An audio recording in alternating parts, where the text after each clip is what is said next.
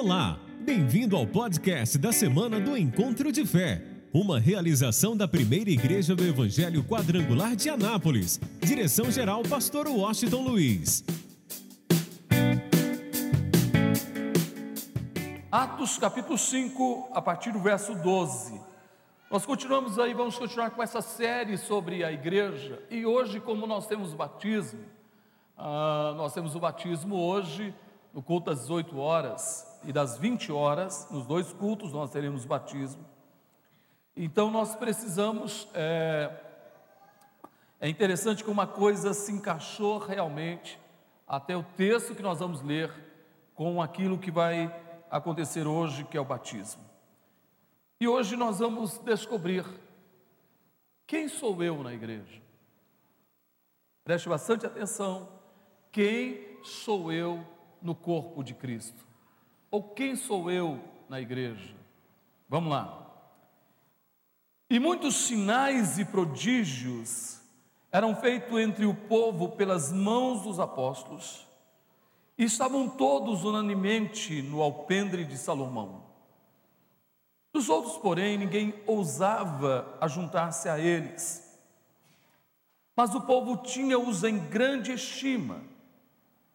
E a multidão dos que criam no Senhor, tanto homens como mulheres, crescia cada vez mais. De sorte que transportavam os enfermos para as ruas e os punham em leitos e em camilhas, para que ao menos a sombra de Pedro, quando este passasse, cobrisse algum deles. E até das cidades circunvizinhas concorria muita gente a Jerusalém conduzindo enfermos e atormentados de espíritos imundos, os quais eram todos curados. Digam amém. Bem, vamos primeiro dar uma olhada no contexto, eu quero que vocês sejam bem atentos. Interessante que o capítulo 4 é, mostra de Atos Apóstolos que havia um homem chamado Barnabé, de Chipre, ok? É, esse homem, é, o seu nome significava filho da consolação. Escute bem. Esse homem tinha uma propriedade, uma propriedade em Chipre, não era muito barato. Era o lugar onde a alta sociedade morava, ok? E esse homem vende esse lugar, pega todo o dinheiro e deposita aos pés dos apóstolos. Ninguém pediu, não foi feito nenhum desafio, mas Barnabé, entendendo a importância do investimento no reino de Deus, ele vende essa propriedade e deposita o total aos pés dos, de, dos apóstolos. E eu fico observando, e eu acho que eu paro para entender, não está escrito isso na Bíblia, mas eu imagino que tudo aquilo correu por toda Jerusalém, como Barnabé havia investido o seu melhor no reino de Deus, que era essa propriedade em Chipre. E um casal chamado Ananias e Safira também fizeram, quiseram fazer a mesma coisa. Nós vamos notar uma coisa interessante: que o propósito de Barnabé era um, e quando a gente olha o contexto e o fato que aconteceu, nós encontramos que o propósito é, de Ananias e Safira não era a mesma coisa. Eles também tinham uma propriedade, aí a Bíblia não diz não qual era o lugar. Talvez não fosse um lugar tão caro como na ilha de Chipre. Talvez fosse um lugar mais barato. Mas eles fizeram um voto, e subentende-se que eles fizeram um voto com Deus, que iria depositar toda a oferta, toda a venda daquela propriedade ali aos pés dos apóstolos. E eles venderam a propriedade. E Ananias chega e oferece chega diante de Pedro, os apóstolos, e traz ali a sua oferta. E Pedro pergunta: Esse foi o preço que você vendeu? Ele disse: Foi. Pedro disse: Olha, por que, que você tentou a Deus? A propriedade é sua. Você poderia ter vendido e ficado com dinheiro, porque a propriedade é tua. Mas você tentou a Deus e você mentiu ao Espírito Santo. Escute bem. Aquele homem havia feito uma aliança, um voto, e agora, na hora de devolver, eu acredito que ele olhou para o montante do dinheiro e falou: Não, eu não vou dar tudo isso para a igreja. Ele tira uma parte e chega em mente para Pedro e falou que vendeu por outro preço, um preço bem menor. Pedro disse: Você não mentiu para mim, você mentiu ao Espírito Santo. Está aí os homens. Na verdade, o que eu quero que você entenda é que Ananias não tinha esse coração no reino. Sua oferta tinha um objetivo, um objetivo de aparecer. Dizer para todo mundo que ele também fez o que Barnabé fez. Diz que quando Pedro disse assim: Olha, você não mentiu aos homens, você mentiu ao Espírito Santo. Na mesma hora, Ananias caiu morto. E levaram o corpo de Ananias e sepultaram. Pouco tempo depois chega a esposa. E ela tinha uma oportunidade de redimir e não ter o mesmo coração que Ananias, seu marido.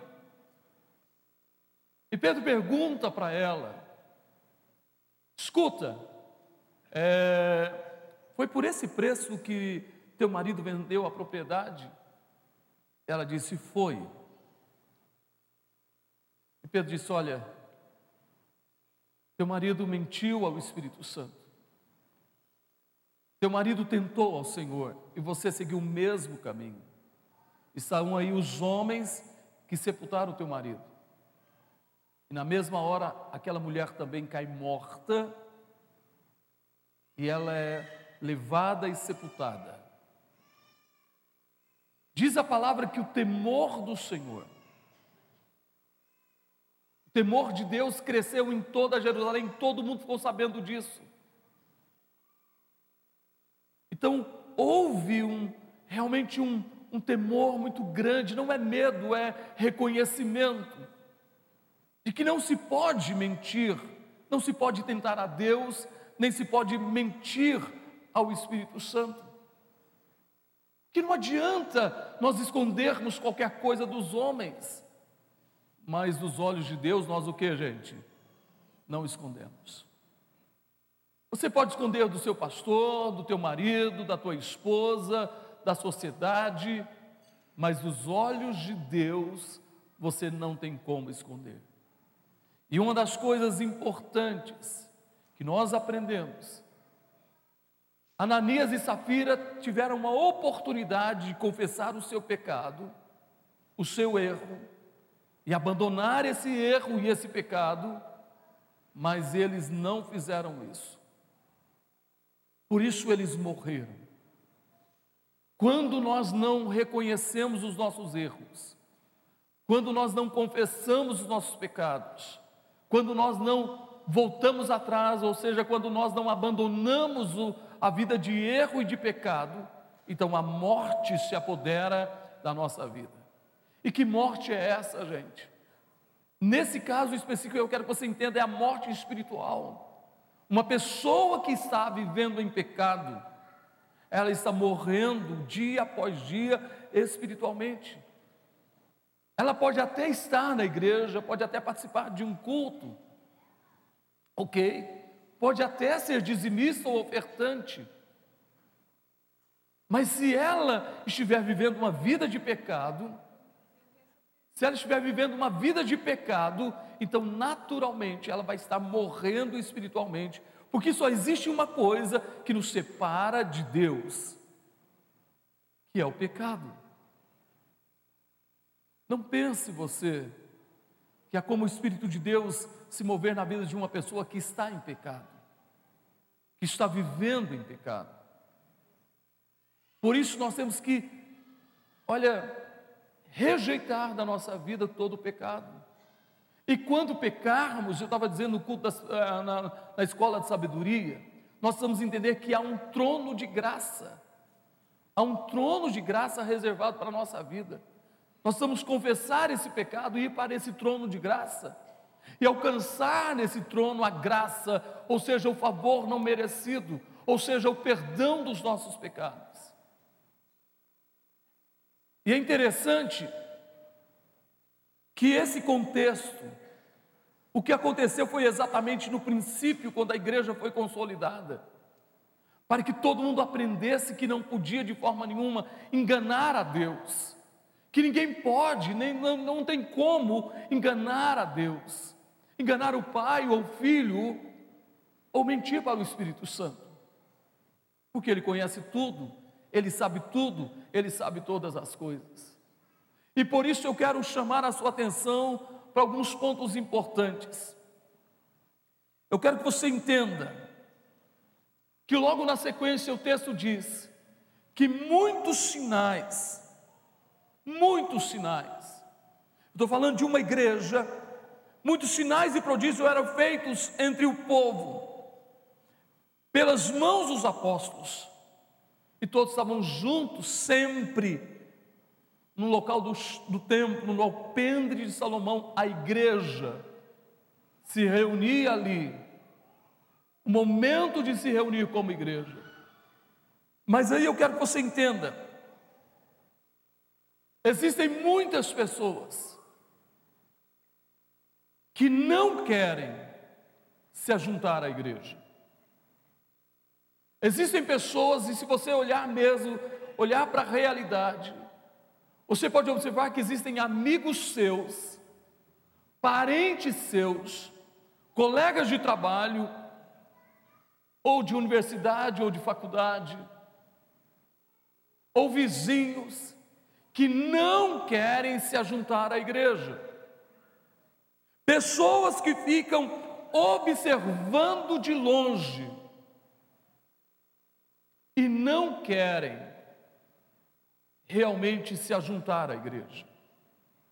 Pessoas bem perto de você, quem sabe na sua própria casa, o teu marido, a tua esposa, os teus filhos. Pessoas que são resistentes, tão dominados ou pelo ateísmo, ou dominados pela tradição religiosa, que eles não querem ou dominados pela religiosidade, que eles não querem se ajuntar à igreja. São apenas observadores, estão olhando de longe, na primeira oportunidade que eles tiverem, eles vão falar mal da igreja, eles vão te criticar por causa da igreja, eles vão te perseguir por causa da igreja. Isso era normal, diz que muitos não se ajuntavam. Eram os religiosos da época. Não queriam se ajuntar à igreja. Então não é coisa que acontece hoje, não. Já acontecia nos dias da igreja primitiva. Pessoas que estão padecendo, estão sofrendo, que não têm nenhuma esperança, mas não querem se ajuntar à igreja, porque o ateísmo fala mais alto, porque a religiosidade fala mais alto, a tradição religiosa fala mais alto. E essas pessoas não querem de verdade conhecer o Cristo, que é o cabeça da igreja. O enviado de Deus. Eles são mais preocupados com a sua religião, com a sua religiosidade. Mas vamos observar uma outra coisa. Nós encontramos no, na, na parte, no versículo 13, na parte A, Diz assim: dos outros, porém, ninguém ousava ajuntar-se a eles. Ninguém. Os religiosos, aqueles que não acreditavam em nada, vamos mais ainda, quantos gregos helenistas haviam ali, homens que buscavam a perfeição e imaginavam que a perfeição vinha do homem, por isso existia tanta filosofia. Homens que não ousavam se ajuntar a eles. Mas nós encontramos um outro grupo de pessoas, os admiradores. Pessoas que até admiram a igreja, pessoas que até são simpatizantes para com a igreja, mas não querem de verdade ter compromisso com uma igreja. Escuta isso. Pessoas que admiram a igreja, até olham que bom, que trabalho bonito que vocês fazem, até vêm ao culto, assistem o culto, acho até bonito o louvor, quem sabe até a palavra foi boa, ok, que até fazem suas orações, mas são apenas admiradores. Apenas admiram. E naqueles dias, escute só, existiam aqueles que não se ajuntavam de forma nenhuma, era contra a igreja, radical. Mas existiam aqueles também que eram apenas admiradores, mas que nunca nunca tomaram uma decisão de entregar a sua vida a Cristo e de descer as águas do batismo. Pergunta para a pessoa do teu lado assim: alô, você já desceu as águas do batismo? Pensa bem nisso. A pessoa até gosta, gosta das pessoas, gosta do louvor, talvez até gosta do pastor, não sei. Mas não tomam a decisão, são admiradores. São admiradores. Mas escuta, nós vamos entender isso. É algo muito mais do que admiração. Escuta só o que diz a parte B do versículo 13. Mas o povo tinha-os em grande estima. Jerusalém diz que a igreja era muito simpática. Então o povo tinha os apóstolos e a igreja em grande estima. Mas não passava disso. Mas entre a multidão havia um outro grupo de pessoas. Existiam aqueles que rejeitavam a igreja totalmente. Existiam aqueles que eram apenas admiradores da igreja. Quem sabe, quando a igreja tinha alguma dificuldade, até investiam na igreja. Mas que nunca tomaram uma decisão de falar, não, minha vida pertence mesmo a Deus, eu quero Jesus na minha vida, eu quero que Ele seja o meu Salvador, eu quero que Ele seja o Senhor da minha vida, eu quero viver para Ele. Olha, eu reconheço que o, Jesus é o, é o caminho, é o que mais, gente? A verdade, Jesus é o que mais? Eu reconheço que eu preciso desse Jesus na minha vida, eu reconheço que só Ele pode me dar a vida eterna. Independente de eu estar passando por lutas ou problemas aqui nesse mundo, existe algo maior preparado para mim, que é a vida eterna. Então eu preciso disso, eu tenho que tomar posse disso. Isso acontece quando a gente deixa de ser admirador. E a nossa vida passa a ser além deste mundo. E eu preciso, e você precisa estar focado na eternidade. Nós vamos estar atentos à eternidade e tomar posse dela entendendo que somente em Jesus não há outro, não há outro nome dado entre os homens pelo qual importa que sejamos salvos. Este nome, gente, é Jesus Cristo. Jesus é o caminho, não é a igreja quadrangular, não é uma religião, Jesus é o caminho.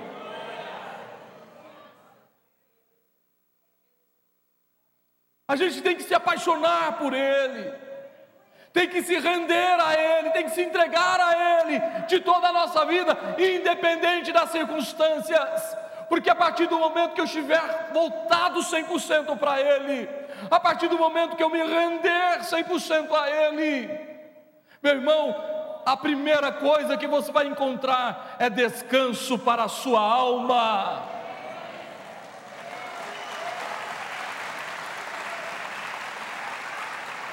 Você pode estar enfrentando problemas, enfermidades, lutas, adversidades, mas você vai estar descansado em Deus, em Cristo Jesus. Sabe por quê? Porque o Espírito do Senhor estará se movendo na tua vida de uma forma extraordinária e de uma forma poderosa. Porque o Espírito Santo vai trazer a você a direção e vai dizer a você: fica tranquilo, porque a tua vitória já está garantida. Sabe, eu não posso ser um admirador, e eu não posso servir a Deus, porque só por se Ele fizer isso ou aquilo por mim. Ah, sabe uma coisa? Eu vou descer as águas do batismo o dia que meu marido se converter. Eu vou descer as águas do batismo o dia que esse problema for resolvido. Eu vou descer as águas do batismo se Jesus me curar. Alô? Eu quero dizer para você: você tem que descer as águas do batismo, tem que entregar a sua vida a Cristo, sabe por quê? Porque você tem uma alma. Vou repetir: você tem uma alma. Você tem uma vida espiritual, esse corpo padece, vai voltar para o pó, mas e a nossa vida espiritual vai para onde, gente? Eu sou alguém que habito nesse corpo. Esse corpo fica velho, esse corpo sente cansaço, mas o espírito não, gente. Por isso é hora de nós entendermos isso. É hora de deixarmos de ser um admirador, dizer: não, eu quero Jesus na minha vida, eu quero Jesus na minha vida, eu quero, eu preciso de Jesus na minha vida. Eu preciso dele. Porque não há paz, não existe paz fora de Jesus. Não existe vida fora de Jesus. Não existe verdadeira alegria fora de Jesus, gente. E sabe uma coisa? Se ele não, se você acha que não fez nada por você nesse mundo, nem agora, nem essa semana, nem mês passado, nem a tua vida toda, você está enganado a coisa mais importante Ele já fez por você. Ele pagou o preço da sua morte, da sua condenação. Você estava condenado, Ele falou: Você não está condenado quando você vem a mim. Você não está morto quando você vem a mim. Quando você vem a mim, você alcança a vida eterna. Quando você vem a mim, nenhuma condenação há mais na tua vida. Então ele morreu no meu lugar, ele morreu no teu lugar, ele foi condenado no meu lugar, ele foi condenado no teu lugar, para que nós não fôssemos condenados. Eu não posso ser alguém que rejeita. Eu não posso deixar a religião me prender. Eu não posso ser apenas um admirador. Levanta a tua mão e diga: Eu preciso fazer parte daqueles que acreditam. Escute bem. Olha o que diz o versículo 14. E a multidão dos que criam no Senhor, tanto homens como mulheres, crescia cada vez mais. Alô, eu espero que você faça parte da multidão dos que acreditam. Eu vou repetir. Eu espero que você faça parte da multidão dos que acreditam. Eu espero que você deixe de ser, deixe de fazer parte da multidão dos que rejeitam Espero que você deixe de fazer parte da multidão dos que admiram e você passe a fazer parte da multidão dos que acreditam. Você vai entender isso agora. Você vai entender o que acontece na vida daqueles que acreditam. Eu tenho uma notícia para você. Eu acredito que Jesus é o mesmo. Você está nessa fé aí, gente? Eu acredito. Eu acredito. Eu creio que Ele é o caminho. Eu creio que Ele é a verdade. E eu creio que Ele é o que, gente? A vida. Eu creio em Jesus. Eu vou repetir, eu creio em Jesus. Será que você poderia dizer isso? Então levanta a tua mão como guerreiro para todo mundo ouvir. Diga, eu creio em Jesus. Mais forte. Não importa o que esteja acontecendo à minha esquerda, à minha direita, à minha volta, as circunstâncias da minha vida, eu creio que o meu redentor vive. Eu creio que o meu redentor vive. Eu creio que o meu redentor vive. Eu creio que o meu redentor vive. Eu ainda o louvarei. Interessante. A multidão dos que acreditavam, tanto homens como mulheres, crescia cada vez mais. Você vai descobrir algumas coisas. Essa multidão passa a ter, a multidão dos que acreditam, Vou repetir. A multidão dos que acreditam passam a ter mudança de vida e experiências extraordinárias com Deus. Vou repetir.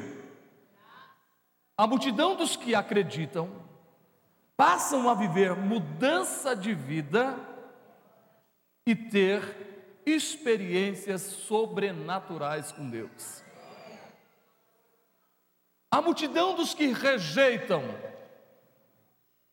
não experimentam isso. Continua dominado pela religiosidade, cego e aquilo. Eu fico imaginando como que alguém pode, por exemplo, se dobrar diante de uma imagem de gesso, de pedra, e achar que aquilo está ouvindo ele. Como que alguém pode se dobrar diante de uma imagem de prata, de bronze, de ouro ou de madeira? Enquanto que você pode diretamente dobrar-se diante dos, do Rei dos Reis e do Senhor dos Senhores aquele que era, que é e que há de vir, aquele que disse: Eu sou o Alfa e o Ômega, o princípio e o fim, e tenho na minha mão a chave da morte e a chave do inferno. Por que, que eu vou me dobrar diante de uma imagem Se eu posso me dobrar diante de alguém que está vivo, está aqui nessa, nessa manhã, nessa hora, Ele está aqui, Ele é o Rei dos Reis, Ele é o Senhor dos Senhores, e melhor ainda, Ele é o Senhor dos exércitos. Eu acho que você não entendeu, Ele é o Senhor dos exércitos. Eu acho que você ainda não entendeu, Ele é o Senhor dos exércitos. O que, é que você precisa entender? Que Ele guerreia por mim e por você, meu irmão e ele não perde nenhuma batalha, ele não conhece derrota. Até quando o diabo pensou que o venceu, para surpresa de Satanás, de repente ele desce no inferno e diz: Satanás, eu estou aqui para esmagar a tua cabeça.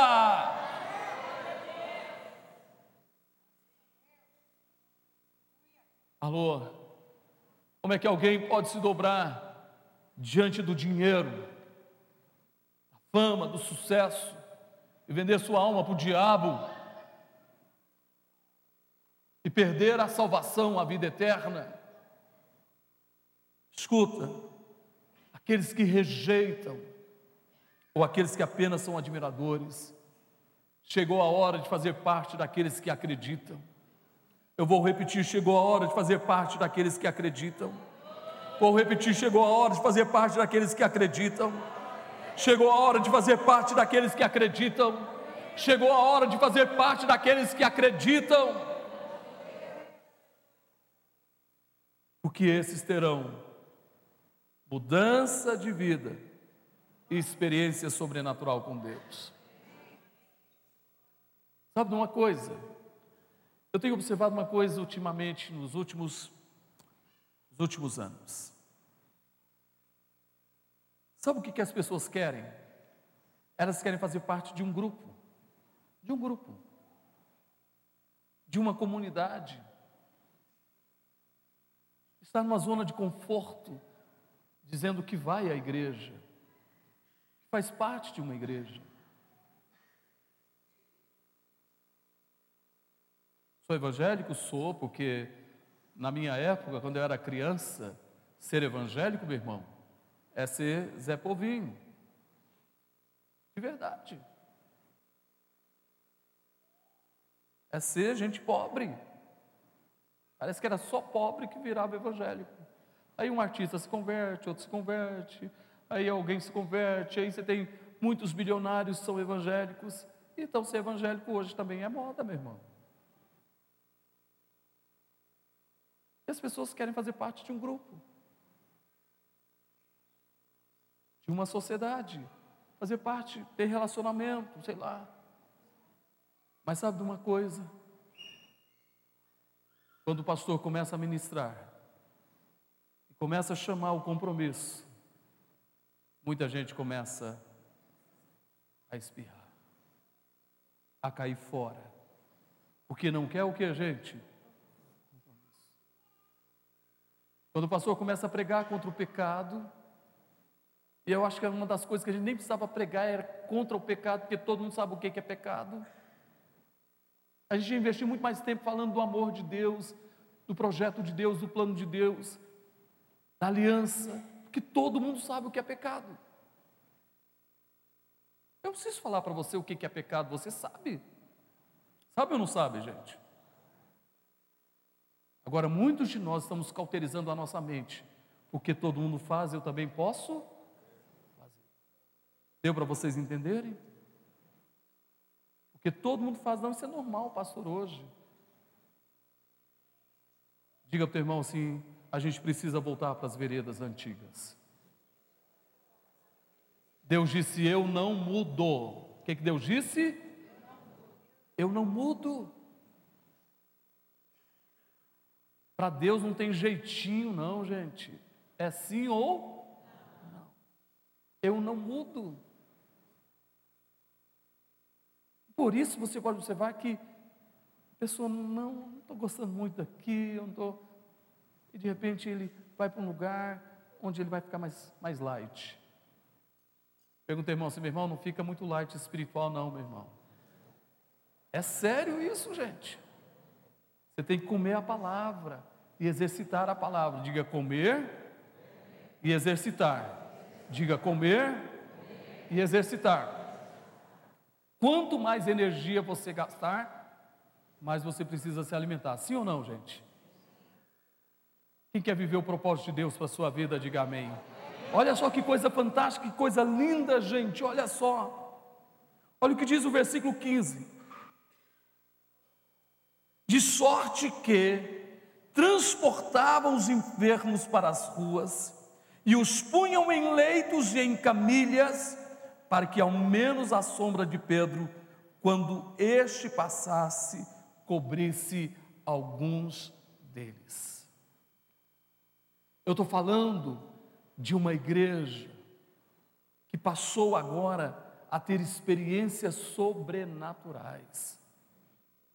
Quando você acredita, quando você faz parte do corpo de Cristo, você vai ter na tua vida experiências sobrenaturais.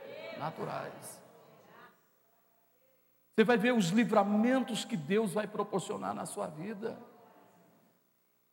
como Deus agirá poderosamente em toda a tua existência. Eu tenho notícia para você: Deus vai te surpreender.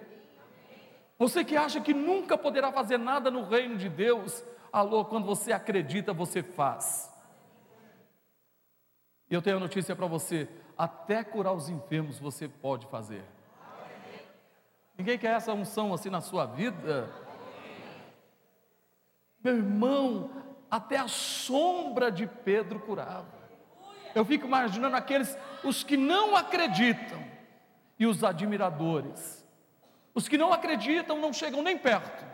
Os admiradores ficam olhando de longe, mas os que acreditam entram no fogo da experiência, no poder da experiência sobrenatural. Na hora da oração, meu irmão, ele não fica olhando, observando para um lado ou para o outro, ele diz: Eu quero Deus, eu quero mais de Deus, eu quero mais da Sua glória, eu quero mais do Seu poder, eu quero mais do Seu Espírito, eu quero ter uma experiência pessoal com Deus. Sabe de uma coisa? Aqueles que acreditam querem ser usados por Deus. Quem quer ser usado por Deus, diga aleluia, diga glória Glória a Deus. Aqueles que acreditam se tornam instrumento nas mãos de Deus. Alô, quem quer ser um instrumento nas mãos de Deus? Deixa eu te falar uma coisa. Um teclado desse, sozinho faz alguma coisa? Faz alguma coisa, gente? Mas quando Davi toca,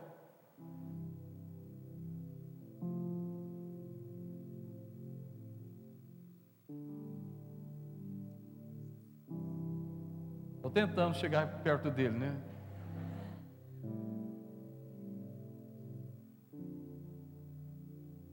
Quando Davi toca, ele produz o que? Resultados. Você sem Deus é como um teclado. E melhor ainda, o teclado tem que estar ligado aonde, gente? Em uma potência, na energia. Então eu tenho a notícia para você, você tem que estar ligado no Espírito Santo, meu irmão. Eu vou repetir, você tem que estar ligado no Espírito Santo. Você vai produzir resultados extraordinários quando você está ligado no Espírito Santo. Quando você diz, como Isaías diz: Eis-me aqui, envia-me.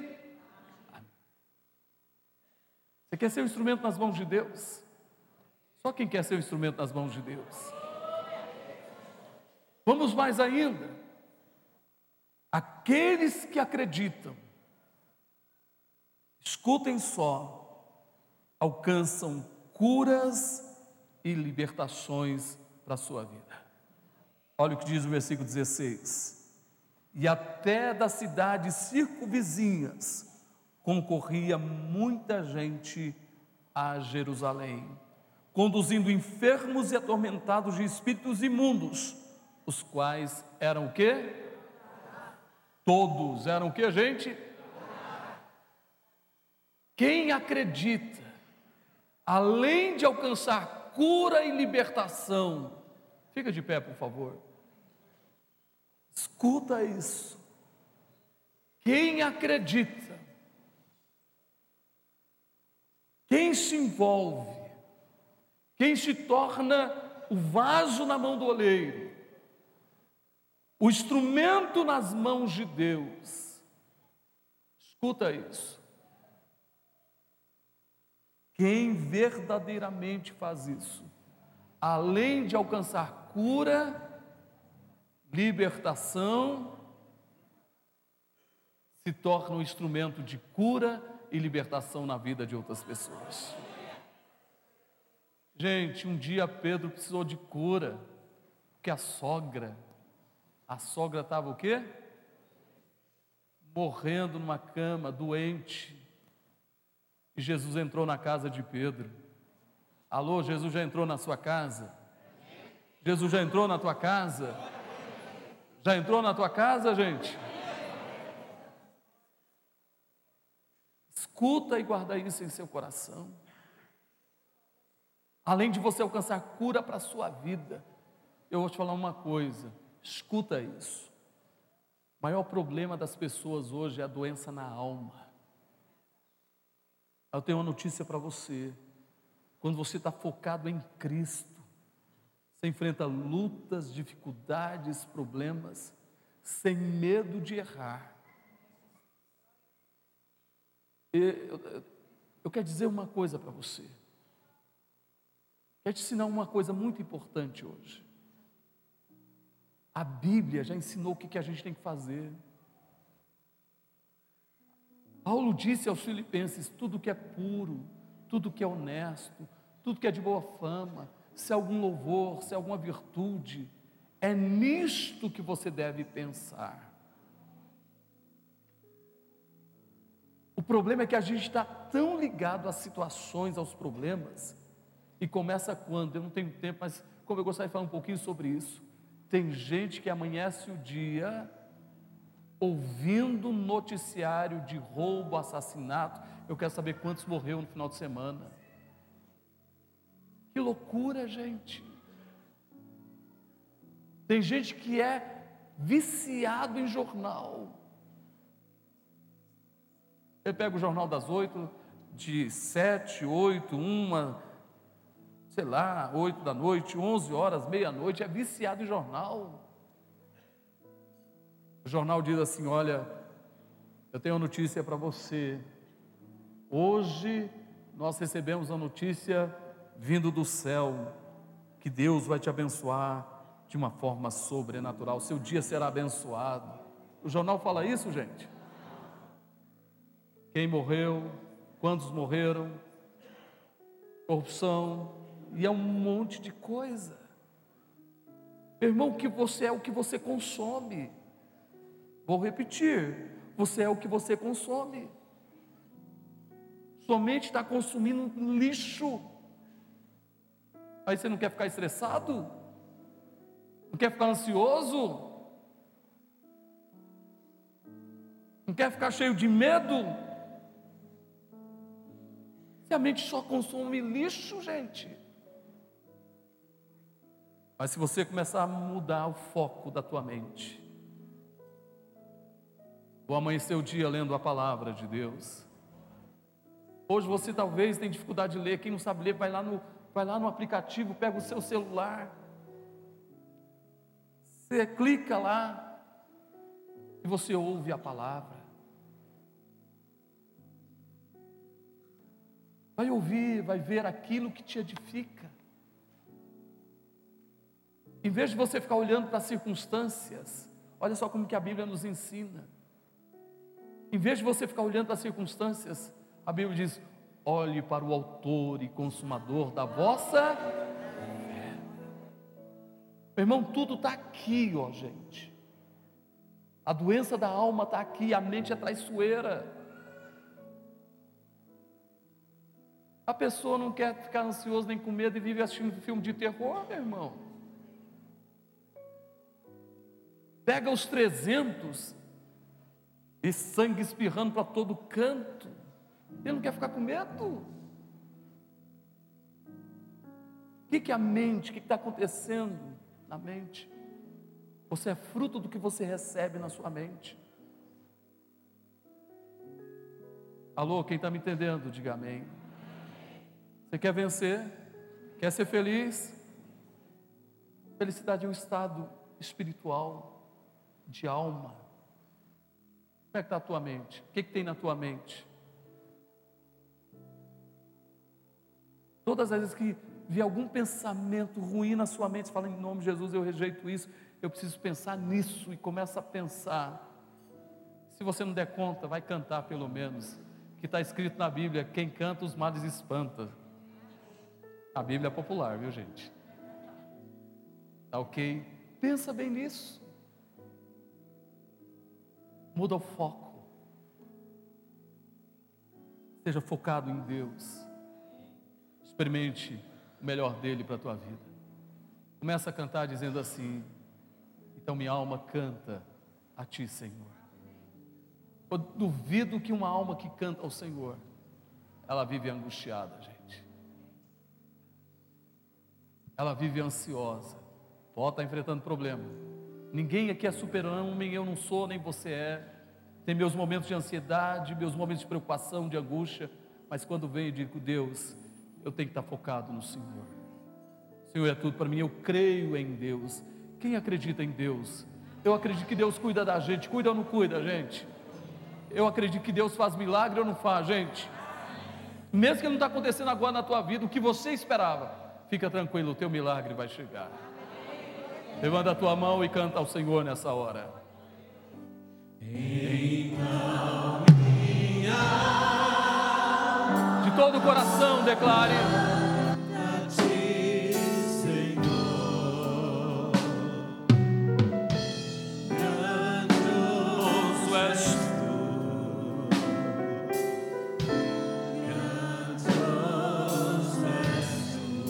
Então minha alma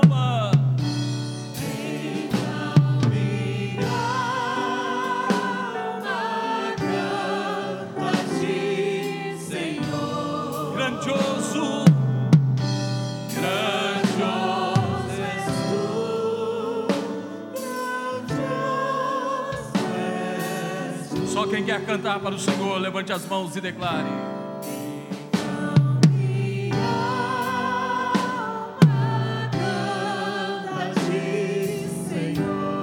Grandioso, Grandioso és tu, grandioso. grandioso és Então minha alma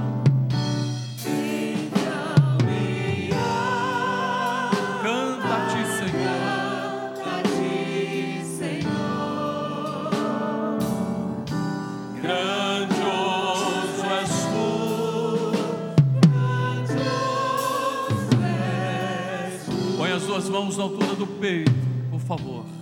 Feche os seus olhos. Você ouviu o que Deus falou com você hoje? Quem sou eu?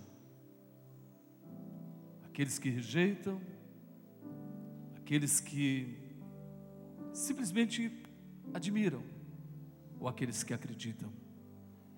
Quem sou eu? Talvez você ainda não entregou tua vida ao Senhor. Você não disse, Jesus seja o meu Salvador, o Senhor da minha vida. É hora de você dar esse passo. Jesus entra na minha vida, seja o meu Senhor, o meu Salvador. Eu quero estar focado em Ti todos os dias da minha vida. Eu quero viver a Tua vida a cada instante, a cada momento. Ou talvez você já fez isso, mas ainda não tinha tomado a decisão de descer as águas do batismo. E você quer descer as águas do batismo. Você precisa tomar essa decisão. Não é ninguém te empurrando, vai lá, vai lá, não, é você. E não pense você que você vai sentir um arrepio no seu corpo, alguma coisa. Não é algo, é uma decisão pessoal. Você tem que querer, você tem que decidir. Quem sabe um dia você decidiu até servir a Cristo, mas se afastou. É hora de voltar para Ele. Então eu quero pedir a você, por favor, se você quer entregar a tua vida ao Senhor hoje, aonde você estiver, quer que Jesus seja o teu Salvador e o Senhor da tua vida, aonde você estiver, levanta a tua mão, eu quero orar por você. Tem alguém que quer entregar a mesma vida para Jesus hoje?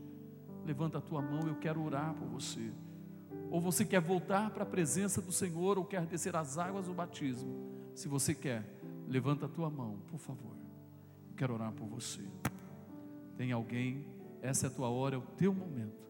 Você tem que fazer, deixar de fazer parte do grupo dos que rejeitam ou dos que apenas admiram, fazer parte do grupo daqueles que querem ter uma aliança e um compromisso com Deus. Levanta a tua mão, eu quero orar por você. Não deixa ninguém te impedir, nada te impedir de ter esse compromisso com Deus.